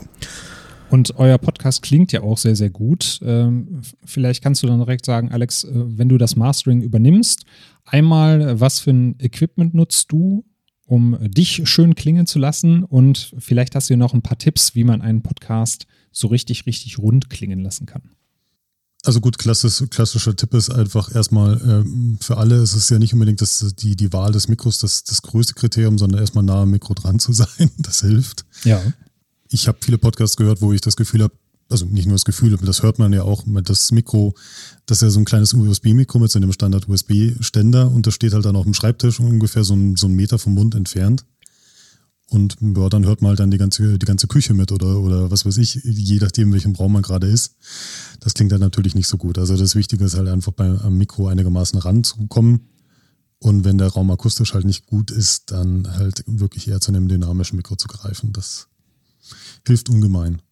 Also besser als diese, diese einfachen ähm, Großkondensatormikrofone, die halt einfach mehr oder weniger die ganze Nachbarschaft mit aufnehmen. Mhm. Also das ist so, glaube ich, mein, mein, mein größter Tipp. Ansonsten, gut, das, das ist natürlich jetzt ein Standardding. Ähm, Auphonic ist natürlich ein Service, der, wo man halt seine Datei hochladen kann, wo dann automatisch ein Kompressor draufgesetzt wird, wo dann auch ein Gate drauf ist, wo Rauschen rausgenommen wird und wo die Lautstärke normalisiert wird. Gerade wenn man sich nicht wirklich auskennt, ist das super. Also da kann man, kann man sehr viel machen. Was ich ansonsten noch mache, also Plugin-mäßig, also mein Gott, ich habe da viel zu viel ausprobiert und mich mit viel zu viel gespielt. Es gibt die, es gibt Akusonos. Das ist so ein, so ein, so ein Anbieter, der hat halt so, so Cleanup-Tools, die sind halt auch viel für Filmton. Ja. Aber da kann man mit relativ wenigen Mausklicks, also das sind äh, ganz viele von denen sind so One-Knob-Tools. Das heißt, mit einem ähm, Ding kann man so ein bisschen so den Raumhall so ein bisschen rausdrehen. Das ist dann eher sowas bei Gästen manchmal, dass man das ein bisschen runterdreht, wenn es dann doch ein bisschen halliger ist. Da sind wir wieder bei dem Mikro, das dann bei irgendjemandem auf dem Schreibtisch ist kann man mal ein bisschen was mit dem Rauschen machen. Oder halt, was ich bei vielen Podcasts auch höre, ist halt, dass viele halt ganz, ganz scharfe Esser im Laute haben. Und dass ein DSer halt dann durchaus auch mal schon helfen kann. Das sind ja gerade auch ganz oft diese einfachen Kondensatormikrofone, die halt dann ganz, ganz, ganz schnell sehr, sehr scharf klingen, weil die ja auch ganz oft so abgestimmt sind, dass die Höhen sehr, sehr, sehr, sehr hoch sind. Weil das ja am Anfang schön brillant klingt, aber wenn man sich einen Podcast halt eine halbe Stunde lang anhört, ähm, dann, dann kann das schon relativ zehren an den Ohren. Also das und die erste schon ganz schön. Also Arcosonis ist zum Beispiel eine ganz gute Suite und die ist auch überschaubar teuer. Das heißt, wenn die mal im Angebot ist, kann man die für so ein Fuffi im Jahr mieten. Kann man sich überlegen, ob man das mag. Mhm. Aber da gibt es dann schon so, so ein paar Tools, wo man ein bisschen was machen kann.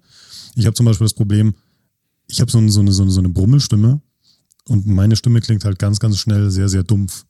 Also gerade wenn mich jetzt nicht viel mache und wenn ich die jetzt in Auphonic reinlade, dann klingt das wahnsinnig schnell, wahnsinnig matschig und das ist fast egal, welches Mikrofon ich verwende. Also ich habe dann eine Aufnahme gehabt, habe die beim Podcast angehört und habe mir gedacht, also von der Technik hat das gepasst, aber das klang echt schlimm. Und ich habe zum Beispiel das halt, dass ich wirklich mit dem IQ einfach gegensteuern muss, damit dann wieder ein paar Höhen reinkommen und damit man die besser wieder rausdreht. Da muss man halt auch gucken, ähm, ob man da eine Stimme hat, wo man da vielleicht doch mal ein bisschen nochmal nachsteuern muss im Zweifel da vielleicht sogar jemanden fragen, der das gut kann. Oder, also Hindenburg hat so ein Auto-EQ-Tool, das funktioniert auch relativ gut. Um dann mal zu gucken, einfach nur, was das dann macht. Also ob das bei einem dann eher zum Beispiel die Höhen so ein bisschen runterzieht oder dann bei den Bässen ein bisschen was macht. Und dieses Akkusonus hat auch so ein Auto-EQ-Tool. Das Problem ist nur, man sieht nicht genau, was dieses Tool macht. Da muss man dann selber so ein bisschen reinhören. Okay. Aber das sind schon so die Sachen, wo ich sage, sollte man mal probieren. Ja, gerade mit dem Equalizer nochmal nachzusteuern, finde ich auf jeden Fall einen sehr, sehr guten Tipp. Äh, obwohl ich dich ja um deine Brummstimme, wie du sie genannt hast, sehr beneide. das ist ja diese typische Podcast-Radiostimme, die man dann so gerne hört. ja. Genau, also gerade wenn man Hindenburg nutzt, gibt es auf jeden Fall auch noch ein paar schöne Tutorials von Hindenburg selber, wo äh, beschrieben steht, beziehungsweise gezeigt wird, wie der Equalizer funktioniert. Auch an einem mhm. Praxisbeispiel, wie man dann die Höhen, Tiefen äh, und äh, die Mittöne einstellen sollte, wenn man bestimmte Geräusche wahrnimmt oder einen bestimmten Klang erreichen möchte. Mhm. Kann ich also jedem empfehlen. Verlinke ich auch nochmal in den Show Notes. Die werden diesmal sehr, sehr voll. Der Akkusonus kommt auch noch mit rein. Äh, sich das mal anzugucken, kann man natürlich auch dann für andere Tools verwenden, die ähnliche Equalizer-Einstellungen haben. Ja, da würde ich sagen, nachdem wir jetzt äh, sowohl die Planung als auch die Aufnahme bei euch als auch die Nachbearbeitung durchhaben, gehen wir doch mal in eure eigene Filmerfahrung rein. Ich habe natürlich ein bisschen recherchiert. Äh, so tief graben musste ich gar nicht. Ich bin tatsächlich auch schnell drauf gestoßen.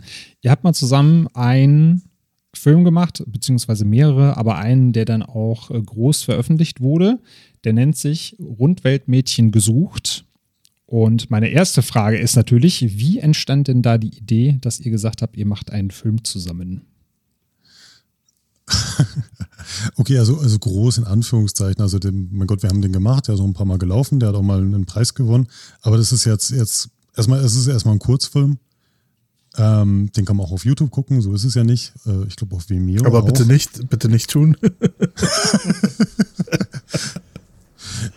ich würde mal behaupten dafür, dass wir, dass wir ja irgendwie Anfang 20 hatten, waren und keine Ahnung haben, dass ist der, ist der Film durchaus sehr gelungen. Aber nach heutigen Maßstäben ist das schon mal wieder eine andere Nummer. Ähm, ja, also mein, vom, vom Prinzip geht es ja halt einen Typen, der ja in der U-Bahn ein Mädel kennenlernt und einfach zu doof ist, nach ihrer Nummer zu fragen und sich dann darüber wahnsinnig ärgert und versucht, diese Frau dann wieder zu finden und eigentlich dann sich auch nicht dann wie so eine Schlaudebar anstellt.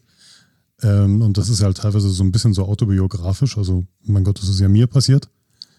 Wo ich dann auch mal eine kennengelernt habe und mir gedacht habe, ja, ich Idiot hätte vielleicht mal fragen sollen. Und ich fand, das war ein schöner Aufhänger, um das dann quasi zu verarbeiten emotional. War es nicht sogar so, dass du, war nicht sogar so, dass du nur aus der U-Bahn ausgestiegen bist, weil du zu mir wolltest oder so? Dass du mich getroffen hast und ich quasi schuld daran bin, dass. Weil ich den ganzen Tag, den ganzen Abend dann schlecht gelaunt war, weil ich dann nicht die, ja, ja, da kamst du an und, Nummer. Ich, nur irgendwie, weil, weil, warum wir einen Film gemacht haben, ich glaube, es war halt eine logische, also der, der nächste Schritt, dass man das halt dann auch einfach mal probiert in dem Alter und so. Und weil wir eh Filme machen wollten, wollten und begeistert waren, hat sich halt so ergeben. Und ich habe auch schon davor immer äh, halt mit auch mit diesen alten, was war das, äh, war das Super 8 oder was? Also diese diese VHS Videokameras, die es dann noch gab zum Aufnehmen, diese alten Dinger habe ich auch schon immer so kleine kleine Sachen halt gedreht mit mit Freunden und deswegen äh, war es dann eigentlich nur logisch, dass man dann da auch mal einen Kurzfilm macht und ich wollte ja eh schon immer schneiden und deswegen hat sich das dann ergeben. Auch wenn ich da Kamera gemacht habe bei den Sachen sogar. Mhm. Ja, wir haben uns da irgendwie schön aufgeteilt, ja. Aber wir haben ja zusammen das Drehbuch geschrieben. Wir haben davor auch mal so, so zum Spaß mal so eine, so eine Doku gedreht. Also wir haben dann schon mal ein bisschen was probiert. Und das war irgendwie dann auch zu dem Ding halt auch, dass wir dann halt diesen Kurzfilm gemacht haben, aber der dann erstmal nicht fertig geworden ist, weil wir halt, also das sind zum Beispiel so viele Lernerfahrungen. Wir haben halt gerade damals immer beim Tonmist gemacht, ja. Lustigerweise, jetzt machen wir einen Podcast, aber damals wie oft wir bei Kurzfilmen mitgemacht haben und irgendwas beim Ton war Mist. Also wir haben ja zum Beispiel bei dem Kurzfilm bei Rundwildmädchen haben wir locker ein Drittel nachsynchronisiert und da waren bestimmte Sachen drin, dass dann zum Beispiel Pfeifgeräusche im Ton waren oder dass es brutal übersteuert war und was weiß ich. Also zum Beispiel diese Pfeifgeräusche, da würde ich heute in Hindenburg, würde ich dann einmal einen Regler hochdrehen mit zwei Mausklicks und dann, dann ist der Ton einigermaßen okay. Mhm. Um den Zeitpunkt rum, wo wir das gemacht haben, war das eine Katastrophe. Da hättest du waschen. Da gab es halt entweder nochmal neu aufnehmen oder halt wirklich einen Profi holen, der das dann macht und dann halt, was für sich Software anwendet, die damals wahrscheinlich Tausende von Euros gekostet hat. Also da hat sich ja so viel getan, auch wie man das dann machen kann. Aber zu lernen, wie man Ton aufnimmt, ähm, wie man was macht, auch zu lernen, was du für eine Story einfach auch nicht brauchst. Also wir haben ja so brutal aus diesem Film auch rausgeschnitten. Da gibt es dann so eine Stelle im Abspann, die heißt dann Deleted Not Forgotten, wo wir bestimmt zehn, zehn Schauspieler rausgeschnitten haben. Ja ja, also mein, mein, mein, mein, schlimmster Moment ist ja eigentlich immer noch, wo wir die Premiere hatten und dann einer gesagt hat dann so vor seinen Freunden, das ist mein Debüt und ich so, ähm, ja, ich habe dich rausgeschnitten. Komplett. out.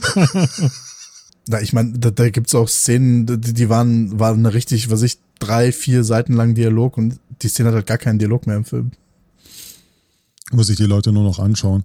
Also ganz oft wirklich halt ähm, Probleme beim Ton oder bei der Tonalität oder ja gut, manchmal Sachen halt auch beim, beim, beim Schauspiel oder auch wie man Sachen halt inszeniert hat, was halt nicht passt. Aber das sind halt auch, man, man hat schon gelernt halt einfach, wie man, wie man halt einen Film macht dabei. Das war natürlich schon das Schöne, was man halt jetzt auch, wenn wir jetzt einen Film anschauen, wo man dann halt merkt, ja, da ist schon gewisse Arbeit dahinter und man kann zumindest diese ganzen Departments einigermaßen nachvollziehen, was die so tun. Mhm. Mein Gott, wir, wir schauen das uns ja immer noch an. Mein Drehbuch und so haben wir irgendwie dann doch immer noch mal geschrieben. Ähm, aber dass man das so, so ein bisschen so ein bisschen versteht und so, also ich glaube, das hilft uns halt auch beim Film-Podcasten halt immer noch. Ja, ich glaube, für mich war so das Hauptding, dass ich einfach gemerkt habe, äh, dass ich Postproduktion machen will. Also für mich ist, ich habe beim Drehen einfach nicht viel Spaß. Also ich war auch mal Beleuchter und ich war auf genug Drehs dabei. Meistens waren das nicht die professionellsten, aber ich habe zumindest, war ich bei Drehs dabei, wo, wo es alle Departments gibt, die es auch bei einem professionellen Dreh gibt ich habe einfach gemerkt, dass mich halt am Set zu sein, das finde ich einfach nicht aufregend. Ich will, ich will den Film dann einfach formen im, im Schneiderraum. Das ja. ist das, was mich interessiert. Das finde ich interessanter. Das muss man halt auch alles erstmal rauskriegen. Und ich meine, ich habe auch gern Kamera gemacht. Ich glaube, ich kann das auch ganz gut, aber irgendwie hatte ich es dann gemacht, dann war es aus meinem System raus. Ich hatte da dann irgendwie nie so das, das Verlangen, da dann großartig weiterzumachen oder so. Und ich, ich glaube, ich, ich, ich habe halt keine Lust, also es hört sich jetzt wieder, hört sich jetzt übel an, aber ich habe halt keine Lust, mich mit den Schauspielern abzugeben, glaube ich. Ich habe einfach keine Lust. ich habe einfach, ich habe einfach keine Lust drauf. Also es ist, nee, will ich nicht. Mir zu blöd. Das sind ja die Sachen, die mir dann wieder mehr Spaß machen, ja. Aber gut, das hat man ja damals dann schon gemerkt. Du hast dann eher dann die Lust gehabt, das mit der Kamera zu machen. Ich hatte dann eher Lust, mit den Schauspielern dann mich ähm, abzugeben klingt schon so hart, aber ich, mir hat das ja Spaß gemacht. ja. Oder dann so gewisse Produktionssachen, wo, mein Gott, man irgendeinen Schmarrn organisiert oder irgendwie guckt, dass man das irgendwie macht oder dass man in irgendeinem Restaurant drehen kann. Oh, oder in der U-Bahn dreht, wo dann, wo man halt dann doch eine Drehgenehmigung braucht. Oder halt dann auch wieder nicht, weil da gibt es ja dann auch wieder Umwege, wo man das dann gar nicht unbedingt braucht, tatsächlich, aber war nicht das Beste, dass kurz bevor wir doch gedreht haben, ist doch irgendjemand äh, enthauptet worden in, in der U-Bahn-Station, wo wir gedreht haben, mhm. oder? Autsch. Genau, und unser Hauptdarsteller genau. hatte ja dann bestimmte Sachen nicht machen wollen, ja. Hatte dann Angst, der U-Bahn hinterher zu laufen, weil er Angst hatte, enthauptet zu enthauptet werden. Zu werden ja. wir hatten es halt einmal, dass wir in der U-Bahn-Station waren, im Obergeschoss und wahnsinnig viel Krach gemacht haben. Und dann kam, also ich bin ja wirklich nicht klein, und dann kam eine U-Bahn-Wache auf mich zu. Der Typ war so, ich schätze mal so zwei Meter fünf oder zwei Meter zehn groß und hat mich dann gefragt, ob ich eine Drehgenehmigung habe. Da war ich dann schon glücklich, dass ich eine vorzeigen konnte. Nö, aber halt einfach, sich um sowas zu kümmern, eine Drehgenehmigung zu kriegen, ähm, schauen, dass die Sachen passen, auch wirklich zu casten und ähm, wirklich Schauspieler einfach mal nach und nach zu treffen und zu gucken, wer könnte für die Rolle passen. Warum nehme ich jetzt den und warum ich nehme ich jetzt die Person nicht und was für ein politisches Ding das dann auf einmal wieder ist, wo man sich halt dann doch nochmal umentscheidet oder ja, war schon und, und ich bin in, in, äh, auf die Gleise gesprungen in der U-Bahn und habe ein Handy gerettet von einer Schauspielerin. Ich weiß, das würde ich jetzt auch nicht mehr machen. Oh ja. Entschuldigung, ich wollte nur sagen, nach dem, nach dem Drehbuchautor oder dem Regisseur ist, glaube ich, der Cutter, aber auch der, der trotzdem am meisten Zeit mit den Film dann verbringt. Ähm, ich meine, die, die am wenigsten damit zu haben, sind meistens die Schauspieler. die ja. dreht's ab und dann ist es durch. Da warst du natürlich als Cutter, da kannst du ja jetzt auch ein bisschen aus dem Nähkästchen plaudern. Ähm, dann wahrscheinlich auch immer das Problem, dass man es dann verkaufen muss, wie man es geschnitten hat, oder? Oder hast du da tatsächlich so das Vertrauen, dass äh, dann Regisseur und Produzent oder wer da noch mitreden möchte, einfach sagen, wenn du, wenn du das so machen willst, dann machst du das. Also ich habe ja nur einen Spielfilm geschnitten. Ähm, mit dem Regisseur habe ich mich dann einmal zwei Wochen eingesperrt und wir sind halt wirklich durch jeden Schnitt nochmal durchgegangen und dann gab es halt einfach, ich nenne es jetzt mal kreative Kämpfe. Und manche habe ich gewonnen und manche hat er gewonnen. Und meistens haben wir uns irgendwo in der Mitte getroffen, aber das ist ja der, der Prozess, das finde ich auch gerade sogar spannend, also ich mag diesen Austausch dann auch mhm. mit, mit dem Regisseur zum Beispiel, ähm, aber gab natürlich auch Sachen, die die Produzenten dann anders haben wollten. Und dann musst du da wieder einen Kampf führen oder dann musst du äh, was ich habe, ich habe gab eine Sequenz, da habe ich halt fünf Varianten dann geschnitten. Und mir war es dann auch irgendwann egal, welche sie nehmen. Sie sollten halt nur sich jetzt für einen entscheiden, weil muss ja fertig werden irgendwann. ähm, also klar, solche Sachen gibt's dann auch immer, aber ich, so dieses, also da habe ich auch viel gelernt in eben in diesem Austausch. Äh, also das ist ja eben Christian Genzel, unser Freund, ist ja der Regisseur, mit dem ich die meisten Sachen mache und ich mag das. Also ich, ich finde das, ich finde das schön. Auch wenn man sich, also vor allem wenn man, weil du sagst, also was sich rechtfertigen oder so oder erklären oder verteidigen, warum er jetzt einen Schnitt gemacht hat. Ähm, also ich habe noch mit einem anderen Regisseur zusammengearbeitet und da habe ich die Erfahrung gemacht, er musste es immer selber ausprobieren warum ich so, und wenn er dann kapiert hat, warum ich so gemacht habe, wie ich es gemacht habe, ist auch so gelassen. Mhm. Aber er musste erst mal auch mal andere Sachen selber ausprobieren, mit mir zusammen. Auch wenn wir dann am Schluss erst, also ich musste die Arbeit eigentlich zweimal machen oft. Aber war, war trotzdem interessant. Und ich glaube auch, da ist auch jeder anders wahrscheinlich. Und ich glaube, deswegen ist es auch wichtig, dass, dass ein Cutter und ein Regisseur vielleicht länger zusammenarbeiten, weil man dann so einen, ja, eine Shorthand auch entwickelt und halt auch weiß, wie man sich auf eine Person verlassen kann und wenn er das so macht, dann wird es schon, schon ein Grund. Aber man muss dann trotzdem mal sagen, äh, trotzdem muss man auch als Cutter oder muss ich mir auch immer, muss ich im Kopf behalten, äh, trotzdem, auch wenn es funktioniert, trotzdem zu schauen, ob es noch besser geht. Und das ist so, wenn man, wenn es in ein, zwei Wochen, wenn der Film eigentlich fertig ist und dann gehst du nochmal drüber und schaust einfach, hey, gibt's nicht doch noch einen besseren Blick? Können wir noch irgendwo was anderes machen? Geht's noch besser? Und das ist halt immer so dieses, wie du da immer mehr so, so einfach versuchst, das, das Ding zu formen, einfach, bis es dann so gut ist, wie es sein kann. Hoffentlich, ja. wenn man genug Zeit hat. Ja, klingt sehr spannend. Und wenn, wenn sich alle immer einig wären, dann wäre es auch langweilig. Und solange man die Seite des anderen nachvollziehen kann und wie du dann sagst, der, der die besseren Argumente hat, dann macht man es halt so. Und in, bei einem anderen Schnitt, dann äh, hat man da wieder die Oberhand. Dann ist es ja auch ein ausgewogenes Verhältnis hinterher. Dann wäre noch die Frage, weil du eben sagtest, ähm, man kann sich den heute nicht mehr angucken, Alexander. Was gäbe es denn aus deiner Sicht, wo du sagst, da bin ich trotzdem noch stolz drauf, wenn ich mir den heute angucke? Also ich finde ich find den Rundweltmädchen gesucht halt schon ganz süß, aber es ist halt, ähm, mein Gott, die Arbeit von jemandem von vor 15 Jahren mittlerweile. Und man muss es halt unter dem Gesichtspunkt anschauen, auch einfach, weil die Sachen in TV halt einfach auch nicht besonders schön mehr aussehen. Nach heutigen ästhetischen Maßstäben. Wir sind schon eifersüchtig ziemlich, oder Alex? Das sagen wir auch immer, wenn wir jetzt wir hatten jetzt schon zweimal Regisseure da, die halt bei sich ein bisschen älter sind, als wir damals waren oder vielleicht auch jünger sogar. Und die Filme schauen halt einfach professionell aus und was heutzutage möglich ist mit wenig Geld einfach, wie so ein Film aussehen kann. Äh, also wenn, wenn du nicht eine Filmkamera mieten konntest damals irgendwie, wenn du das nicht hingekriegt hast, wenn du es mit Mini-DV gedreht hast und du nicht Danny Boyle heißt, dann sah es halt einfach kacke aus, ja.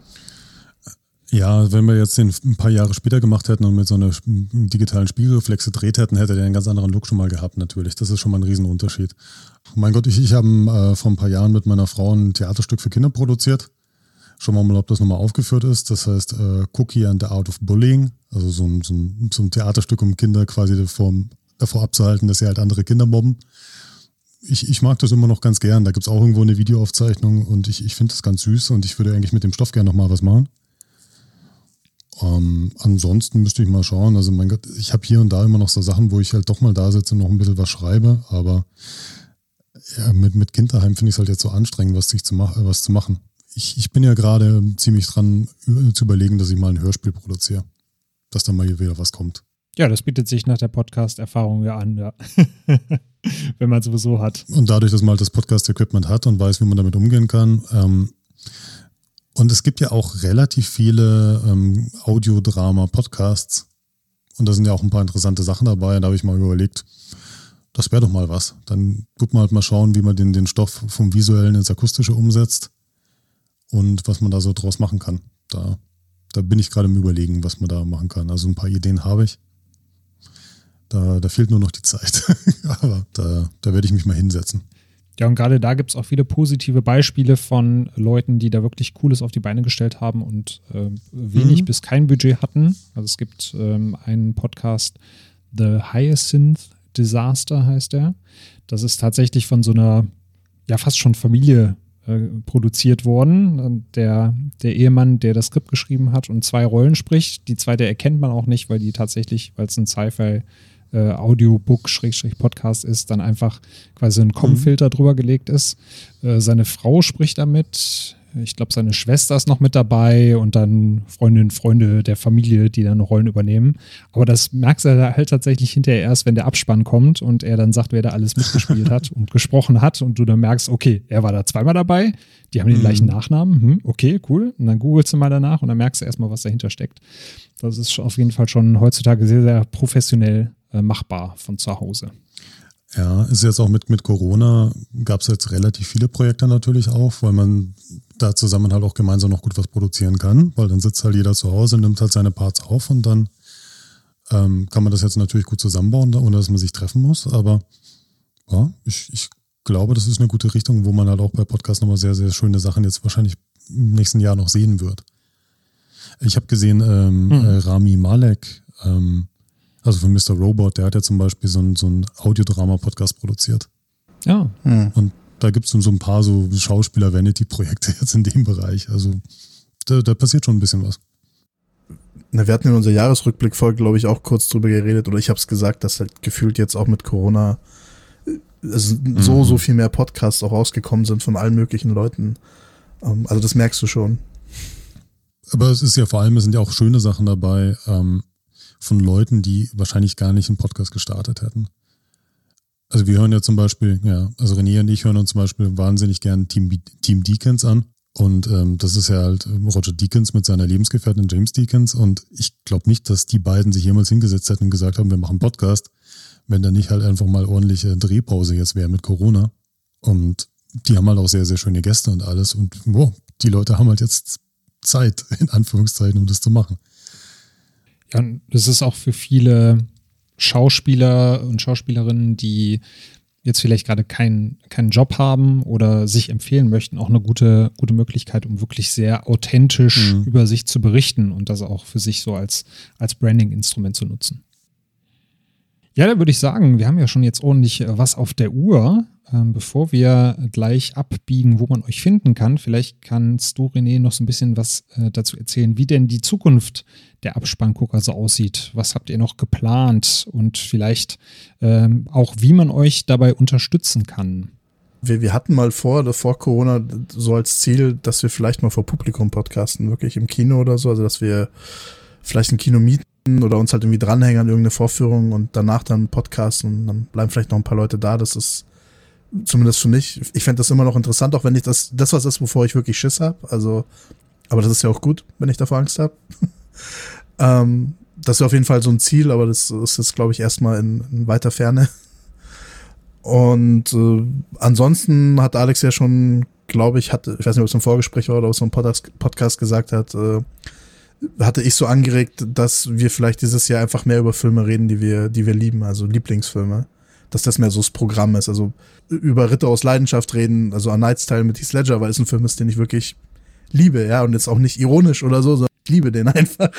Und äh, ich will über den reden. Und ähm, dass wir uns mehr so Sachen einfach raussuchen, vielleicht auch Filme, die man sich jetzt immer zurückgehalten hat. Äh, schon über die Jahre. Wir sind jetzt auch schon, wir feiern jetzt bald, ist das Fünfjährige, Alex, oder das Vierjährige? Das ist jetzt das Fünfjährige, ja. Hm. Genau, wir feiern jetzt schon unser Fünfjähriges äh, als Podcaster, äh, als Podcast und ähm, genau, ich finde, jetzt wird es dann auch mal Zeit, dass man einfach diese ganzen Sachen rausholt. Äh, ähm, Filme, wo man vielleicht davor Angst hat, darüber zu reden, weil man ihnen nicht gerecht wird oder so. Ich finde, jetzt, jetzt ist das Jahr, wo man das dann mal machen kann. Und äh, uns unterstützen kann man äh, auf, auf, auf viele Art und Weise, indem man uns, ich, ich finde, eine tolle Unterstützung ist schon mal, wenn man uns einfach schreibt, dass man uns, uns mag, ja. Uns eine E-Mail schreibt oder sowas, das finde ich immer toll. Ähm, ich finde, das ist sogar fast immer am, am, am wichtigsten. Also, dass du einfach mal in irgendeiner Form Feedback kriegst, egal ob positiv oder negativ. Und ansonsten kann man uns natürlich auch auf Steady unterstützen unter was ist Steady HQ slash Abspanngucker, wenn man, wenn man gut findet, was wir machen. Und natürlich Reviews auf iTunes. Ich, ich glaube, das Wichtigste ist generell für jeden Podcast einfach mal den, die, die Podcaster wissen lassen, dass man es hört. Ich glaube, da muss man auch gar nicht groß viel lange schreiben, sondern einfach mhm. wirklich nur dieses Ding so nach so halt hier, ich, ich heb mal meine Hand und sag mal, dass ich ein Hörer bin oder eine Hörerin. Ähm, das, das ist allein schon, ist schon mal schön. Andere Sachen, ob man hier mal da ein bisschen was äh, als Trinkgeld bekommt oder so, hm, ja, das ist da muss man da, das ist dann nicht unbedingt so das Hauptding, aber ein bisschen was mitbekommen, wobei wir wirklich ähm, sagen müssen, wir haben teilweise wirklich, ähm, also nur durchs Podcasten ja auch viele neue Leute kennengelernt und ähm, neue Freundschaften geschlossen. Und ich habe das Gefühl, jetzt, wenn mal Corona rum ist, ich kann ja in fast jede größere Stadt in, in, in Deutschland mal hinfahren und mit jemandem ein Bier trinken gehen. Ja, das ist, das ist schon mal sehr geil das ist eh so ein Phänomen, wenn man als Podcaster entweder andere Podcaster das erste Mal trifft oder selbst Hörer, weil du, weil die dich ja schon kennen gefühlt. Also die, du, die reden gleich anders mit dir und du redest auch anders mit ihnen. Einfach, weil die, sie sich über den Podcast kennen oder du kennst sie über den Podcast. Das ist so eine ganz, ein ganz interessantes Sozialexperiment ja schon fast. wenn man die Leute dann in echt trifft. Also, also als wir das erste Mal auf der Nippon Connection waren und dann diese ganzen Leute endlich mal getroffen haben, mit denen, denen wir vielleicht auch schon mal zu Gast waren bei Podcasts oder so. Ähm, das ist einfach toll und das ist so ein Aspekt, also der ist mir auch fast am wichtigsten sogar vom Podcast inzwischen, muss ich sagen. Deswegen müssen wir vielleicht wieder mehr mal Gäste einladen. Vielleicht wäre das auch was für die Zukunft, dass wir wieder mehr Gäste haben. Das ist schon, haben wir ein bisschen schleifen lassen, aber es hatte ja auch Gründe. Ja. Also ich würde das auch gerne wieder mehr machen, noch ein paar Leute nochmal dazu holen ähm, und da nochmal ein bisschen schauen. Ist auch immer so schade. Manchmal hat man auch so einen Gast gehabt, wo man denkt, ah, das war total nettes Gespräch. Und dann irgendwie zwei, drei Jahre später hat man dann erst irgendwie nochmal wieder die Zeit, dass man wieder was aufnimmt. Ja, es ist halt auch Wahnsinn, wie die Zeit vergeht, ja. Aber das sind, das sind halt, ja, aber das sind halt die, die schönen Sachen, dass man halt wirklich oftmals wirklich schöne Gastgespräche hat oder irgendjemand kennenlernt oder ich, ich glaube, das ist für viele, für viele Podcasts, glaube ich, auch das Harte, dass manche im Podcast irgendwie nie so richtig ihr, ihr, Publikum finden oder auch zum Beispiel auch nie richtig dann so, so einsteigen in so einen Bereich, wo man dann auch wirklich dann mit anderen Podcastern ins Gespräch kommt. Also da habe ich ein paar, auch so ein paar Filmpodcasts, die halt angefangen haben, habe ich auch gehört. Und ich habe die zum Beispiel auch ein bisschen versucht, dann so, so bei Twitter so ein bisschen an Bord zu holen. Ähm, wo halt einfach dann auch mit denen aber keine Interaktion ist. Und manche von denen sind aber dann auch, die leben halt dann auch nicht so lang. Die Podcasts leben nicht die so lange. Die Podcasts, ja, die, die, die Leute dahinter werden schon noch leben, aber dieses. ich glaube, das ist halt wichtig für einen, für, für einen Podcast, dass man sich das auch ein bisschen sucht und dass man auch das nicht unbedingt wahrnimmt, als ich habe jetzt tausende von Hörern und ich sehe jetzt in den Statistiken, wie viele Leute das gehört haben, sondern dass man sehr, sehr schnell sehr, sehr viele Gleichgesinnte trifft, die halt ähnliche Interessen haben und ähnliche Hobbys haben und da viel Austausch finden kann. Und das macht beim Podcasten eigentlich am meisten Spaß. Abgesehen davon, dass ich mit meinem besten Freund podcaste, aber dieses Miteinander verbandelt sein ist halt schön, ja. Mhm. Aber ist das Phänomen nicht lustig? Also, ich weiß nicht, ob das jetzt auf, auf, auf Filmpodcasts beschränkt ist, aber das so gefühlt hören nur andere Podcaster die, die Filmpodcasts so ein bisschen. Oder ganz viele Leute hören diese Filmpodcasts und machen dann selber einen Podcast. Also klar gibt es auch Leute, die machen keinen, aber ist, ist, das, ist das nur quasi auf unsere Nische so? Ist das da so extrem oder ist das, ist das bei anderen Podcasts auch so? Das würde mich mal interessieren. Ja, ich glaube, da gibt es so ein paar Themenbereiche, bei denen das so ist. Sport wird wahrscheinlich auch noch so ein Ding sein. Aber ähm, ich, ich muss schon sagen, ich erwische mich selber dabei, äh, weil ich, ich glaube, man entwickelt dann auch so ein Gefühl, dass man dann auch gerne mitreden möchte. Man hört euch dann super gerne zu und man hat dann das Gefühl, man möchte auch noch was dabei steuern und dann kann man das entweder auf die eine Art und Weise machen, man schreibt euch. Und ich glaube, dass es halt auch viele gibt, die dann sagen, boah, ich hätte auch mal Bock drüber zu reden. Oder über den und den Film, über den sie noch nicht geredet haben, da würde ich mal gerne meinen Senf dazugeben und fangen dann auch einen Podcast drüber zu machen. Und dann trennt sich irgendwann so ein bisschen die Spreu vom Weizen, dann merkt man, wie viel Aufwand das sein kann, wenn man es dann richtig macht oder wenn man das so gut machen will, wie der Podcast, den man hört. Und dann äh, denke ich auch, dass da halt viele Podcasts dann nach ein paar Folgen dann auch aufhören. Und deswegen, da habt ihr schon ein paar wichtige Sachen angesprochen. Einmal, äh, ja, anders formuliert, Podcasts sind ein Marathon und kein Sprint. Das sagen wir auch immer gerne. Man braucht halt ein bisschen, um reinzukommen, um seine Stimme zu finden, um dann auch sein Publikum zu finden. Aber dann ist es eigentlich auch egal, wie viele Zuhörerinnen und Zuhörer du hast. Da geht es halt wirklich darum, du hast da deine Community, mit denen du dich austauschen kannst. Und da ist es mir dann persönlich auch egal, ob dann, weiß nicht, 50, 100, 200 Leute die Folge hören, wenn davon ein paar mit mir schreiben und mit mir drüber quatschen, als wenn du da 10.000 Downloads hättest. Aber keiner redet irgendwie mit dir und du hast das Gefühl, du bläst es in den Äther hinaus, äh, du kriegst aber keine Reaktion darauf. Ja, das ist deswegen ganz wichtig. Also wirklich äh, nicht nur Podcasten, sondern auch ein bisschen äh, Social Media nutzen, das hilft schon. Also, dass man wirklich halt ein bisschen Kommunikationskanäle hat mit den Leuten. Ähm, dann, dann, dann sieht man auch ein bisschen, was man macht und nicht nur die Statistik. Die, die, die deutsche Film-Podcast-Szene ist ja auch, heißt ja eigentlich auch alle willkommen, oder? Also ich finde, wir sind ja alle nett du in einer Szene, in der ich sogar schon über ähm, Spieleverfilmungen quatschen durfte in einem Podcast. Ist doch so als Laie von außen, äh, die nimmt einen doch mit offenen Armen auf. Ich weiß nicht, wenn du jetzt auf Twitter gehst und sagst, Uwe Boll ist echt, macht echt geile Filme, vielleicht gibt es ein paar Leute, die das nicht so gut aufnehmen. Nee. Der kam tatsächlich da auch nicht gut weg, sagen wir es so. Also House of the Dead ist gar nicht so schlecht. Ja. ja, und Postal ist eigentlich auch ganz gut, aber der Rest Postal hat, hat was, ja. Das ist der Wahnsinn, der Film, ja. aber es gibt bessere. Äh, Fazit war auch, ähm, selbst die guten Filme, die wir da genannt haben, waren eher Mittel im Vergleich zu anderen Filmen und Maßstäben, aber für Spieleverfilmungen waren sie dann doch ganz gut. Ja, dann würde ich sagen, ähm, wo findet man euch denn, wenn man jetzt sagt, ich will mehr von Alex und René lesen und hören? Also ihr findet uns auf abspanngucker.de oder auf Twitter, wo wir am aktivsten sind unter Erdabspann Podcast. Theoretisch auch auf Instagram unter Erdabspann Podcast, aber da bin ich irgendwie im Moment zu faul, viel zu machen, aber vielleicht werde ich das jetzt mal ändern. Also, also Twitter Erdabspann Podcast ist eigentlich so da, wo wir am aktivsten sind. Und natürlich, äh, was wir schon gesagt haben, Steady, äh, steadyhq.com slash Abspanngucker. Da kann man irgendwie, kann man mal gucken, wie man uns äh, so unterstützen kann. Genau. Wem das ein, ein mhm. Käffchen mhm. im Monat wert ist, sozusagen umgerechnet, der darf sich da gerne bei euch melden, anmelden. Und gerade wo man nicht mehr so viel Kaffee draußen trinken kann, ist das dann ja gut investiertes Geld. Ja, da, da, kann, da wird es einem wohlig warm ums Herz, genau. wenn man uns dann zuhört, wenn man selber seinen Kaffee zu Hause trinkt. Richtig. Und keine Ahnung, den Abwasch macht in der Küche oder so. Naja. so wie ich das eben hier gemacht ja. habe mit dem leckeren Kaffee und äh, euch als Gästen. Vielen, vielen Dank, dass ihr dabei wart, euch die Zeit genommen habt zu so später Stunde. Ja, danke, danke. Ich wollte auch noch mal sagen, ich bin ja auch wirklich sehr, sehr glücklich mit euch als Hoster. Äh, das, das läuft bisher alles super. Also da gibt es keine Mätzchen. Das ist, das, ist, das ist sehr schön. Ja, vielen Dank. Wir, wir planen auch, dass das so bleibt. das ist unsere, unsere Zukunftsvision. Wir planen, dass die Mätzchen auch weiterhin nicht vorkommen. ja, aber es ist ein schöner, einfacher, toller Umstieg gewesen und bisher läuft alles gut und alles, wo ich irgendwie mal eine Frage hatte, ist alles ratzfatz beantwortet worden. Ich bin da, ich bin da sehr happy. Also wollte ich nur noch mal sagen, ich, ich bin sehr, sehr, sehr glücklich. Ja, vielen Dank für das Lob. Gerade on air mhm. tut das natürlich dann auch besonders gut, doppelt gut. das bleibt dann natürlich auch ja, in der Folge gerne. nicht rausgeschnitten.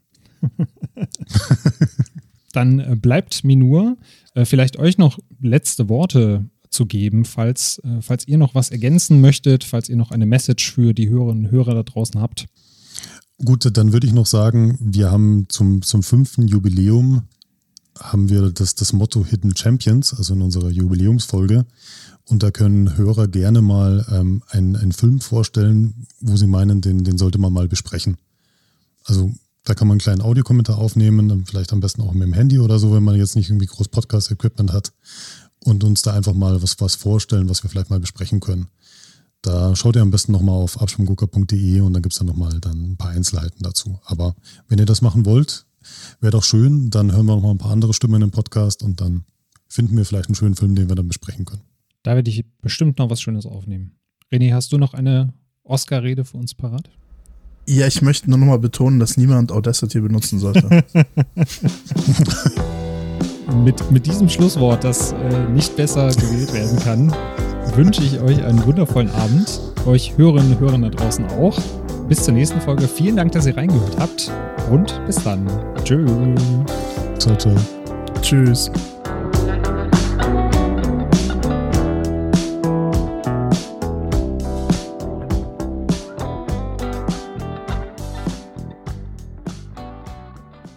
Dieser Podcast wird dir präsentiert von Let's Cast FM, deinem Podcast-Hosting-Service.